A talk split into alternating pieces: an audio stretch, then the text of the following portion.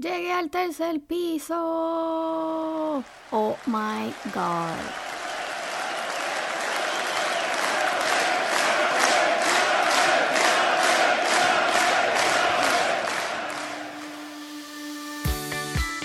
Bienvenidas a un nuevo episodio de Mamá hace de todo el podcast. Wilane es quien te habla, lista para una nueva aventura de una mamá emprendedora. Bienvenida belleza a un nuevo episodio de Mamá hace de todo el podcast. Yo como siempre feliz, contenta y agradecida por un nuevo día para poder seguir emprendiendo y estar un paso más cerca de mis sueños. Llegué a los 30.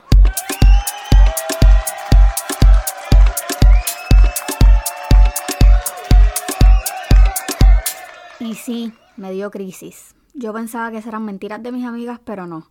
La crisis es real, mi amor. Pero antes de empezar con el tema de hoy...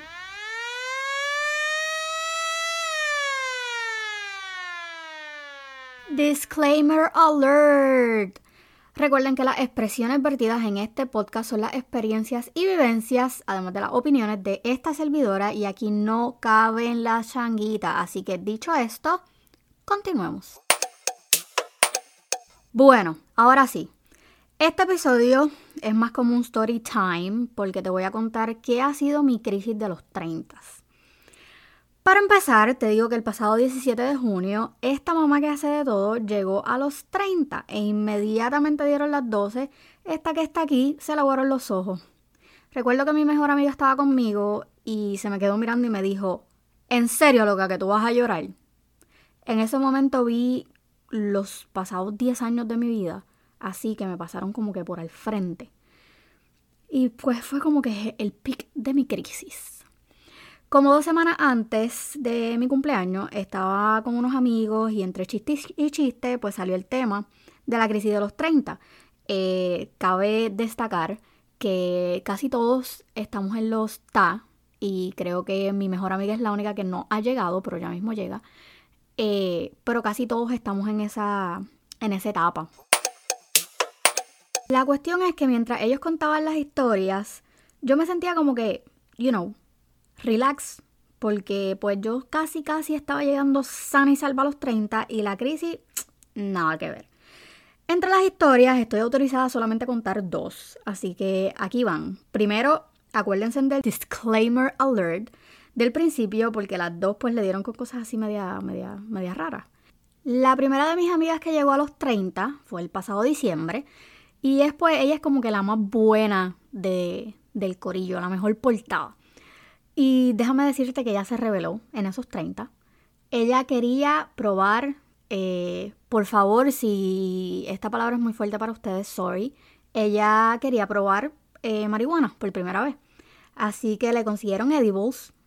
Y mi amor, esa mujer le dio la pálida. Literal, ella pasó por todas las etapas, literal por todas, o sea, los monchis, la pavera, hasta que entró en la perse y se quedó en una loseta, o sea, en una loseta por el resto de la noche. Cada vez que se cuenta la historia, la pavera es obligada, porque de verdad es algo que como que no podemos superar. A la otra, que cumplió en enero, pasó su crisis un poco más discreta porque pues ella en ese momento no la compartió con, nosotros. Hasta más o menos un mes después que fuimos a comer y pues ella nos contó y a ella le dio nada más y nada menos que con juguetes sexuales, específicamente con dildo. Así que se fue a una tienda, ¿verdad? De, de, estos artículos con su esposo y allá buscó y probó velocidades hasta que encontró y pues ella los probó, no estoy autorizada a decir el resto de la historia. Sorry. So, entre una cosa y la otra, pues yo me sentía salva porque no tenía ningún síntoma de crisis hasta que... Como una semana antes comenzó la verdadera crisis. Pero la mía, a diferencia de la de ella, que pues fue un poco media extraña, la mía fue un poco más existencial. Comencé a preguntarme cuáles eran mis logros, en qué había gastado los pasados 10, 12 años de mi vida y qué estaba tratando de construir para mi futuro, a dónde quería llegar y, bueno, ¿para qué? Fue muy frustrante, no se los voy a negar, fue bien frustrante. Cuando le comento a mis amigas, me hicieron una especie de checklist y fue algo así como que, ok, tú estás felizmente casada, check. Tienes hijos, check. Trabajo, check. Casa, check. Y en ese momento la crisis me entraba más y más y más, porque nada de eso hablaba de mí como persona, como individuo, como mujer. Era como que algo solamente como que familiar. Sentía que había entrado en el estereotipo que pasan pues tú sabes, las mujeres cuando dicen, no, que las mujeres realizadas pues deben de tener todo lo antes mencionado y si no lo tenían pues eran unas fracasadas. O sea, sentí que era todo eso con lo que llevo tanto tiempo luchando para no ser. Y para colmo, en la mentoría que estoy tomando llevaba tiempo pero súper bloqueada en la parte de en qué soy buena. O sea, tú lo puedes creer. Tú lo puedes creer. Una mujer que sabe hacer prácticamente de todo no sabía en qué era buena. Está de más decirles que yo fui un desastre en ese momento, pero como siempre digo, cuando más oscura está la noche es porque está a punto de amanecer. Y así fue. Mientras más perdida sentía que estaba, Dios me estaba preparando para encontrar mi propósito, aunque suena así como medio poético, de estos próximos maybe 3, 4, 5, 10 años. Les aclaro que no todo fue pena. El 19 de junio celebramos mi cumpleaños con mis amigos más cercanos. La pasamos brutal. O sea, literal, el party se acabó el Día de los Padres, que fue el domingo después. Así que fueron 30 bien celebrados. Volviendo al tema. Mientras los días fueron pasando, me daba más duro hasta que en una de las llamadas de mentoría encontré luz y me dio, pero bien duro con mis espejos, que son esas otras chicas que toman la mentoría conmigo, y mi mentora. Ahí encontré las herramientas necesarias para aclarar mi mente y descubrir que no había perdido el tiempo, o sea, no había perdido los pasados 10, 12 años que les mencioné ahorita. Dios me estaba preparando para este momento.